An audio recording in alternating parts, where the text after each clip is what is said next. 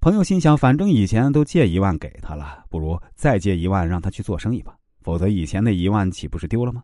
其实这个时候，朋友已经中了老赖的圈套了。再比如，有这么一个推销员，当他可以敲开门跟顾客进行交谈时，其实他已经取得一个小小的成功。在这种情况下，如果他能够说服顾客买一件小东西的话，那么他再提进一步的要求就很可能被满足，因为那位顾客之前答应一个要求，为了保持前后一致，他的确会有较大可能性接受进一步的要求。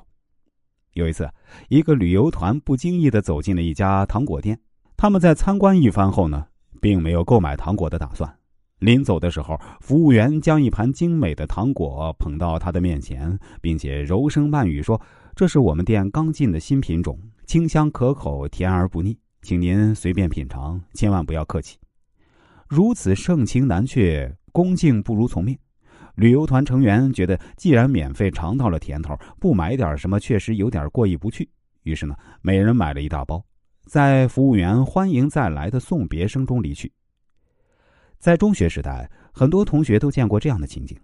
一个男生喜欢上一个女生，就会找机会向她靠近，先说：“我的橡皮丢了，你能借我用一下你的橡皮吗？”对于这样一个简单的小要求，通常女生都不会拒绝，也不好意思拒绝，没有理由拒绝。于是，一块橡皮引发的故事开始了。过不了多久，男生又说：“这道题我不是很理解，你能帮帮我，给我讲解一下吗？”之后呢？啊，顺路，我送你回家吧。一段伟大的友谊或者爱情就产生了。大学生们如果一方喜欢另一方，也会采用类似得寸进尺的方法，先从小要求，比如说“能给我你的电话号码吗”开始，步步登高。有的孩子向妈妈要求可不可以吃颗糖果，